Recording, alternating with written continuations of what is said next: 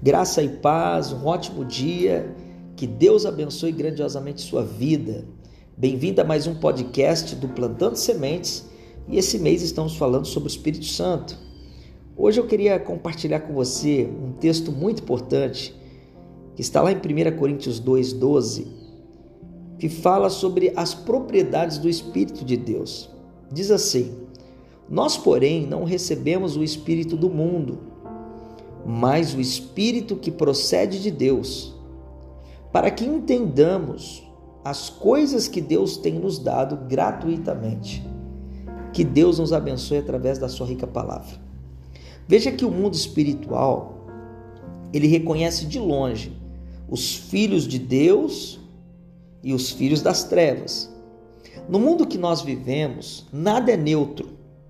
Tudo é plenamente disputado cada vida, cada território, tudo que você consegue ver está sobre o pleno domínio de Deus ou está sobre o pleno domínio do Deus desse mundo.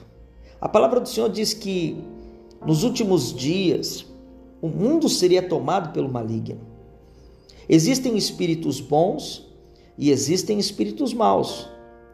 Como o apóstolo Paulo aqui refere, como ele diz que existe o espírito do mundo e o espírito do mundo se opõe contra o espírito de Deus. É uma guerra, é uma informação importante que Deus está nos dando. Nós enfrentamos diariamente as forças do mal, nós resistimos às forças do mal, pois nós temos o espírito de Deus e essa é a vontade de Deus para nós. É uma guerra. Nós estamos guerreando. A minha pergunta é: de que lado você está? Você está do lado do Deus deste mundo ou você está do lado do Espírito de Deus? Diariamente, eu e você lidamos com situações que são como batalhas entre o espírito do mundo e o espírito de Deus.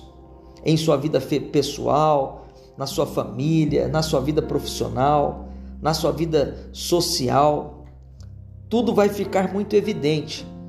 Você precisa em todo tempo estar muito alerta e discernir as situações para agir com assertividade em prol do reino de Deus. Você não pode barganhar numa guerra. Ou você corta para um lado ou você corta para o outro, ou você é de Deus ou você é do mundo. Esse negócio de viver em cima do muro não dá certo. Uma hora você age como servo de Deus, uma hora você age como servo das trevas. Deus não pode ter aliança com quem está dividido. Decida hoje a quem você vai pertencer.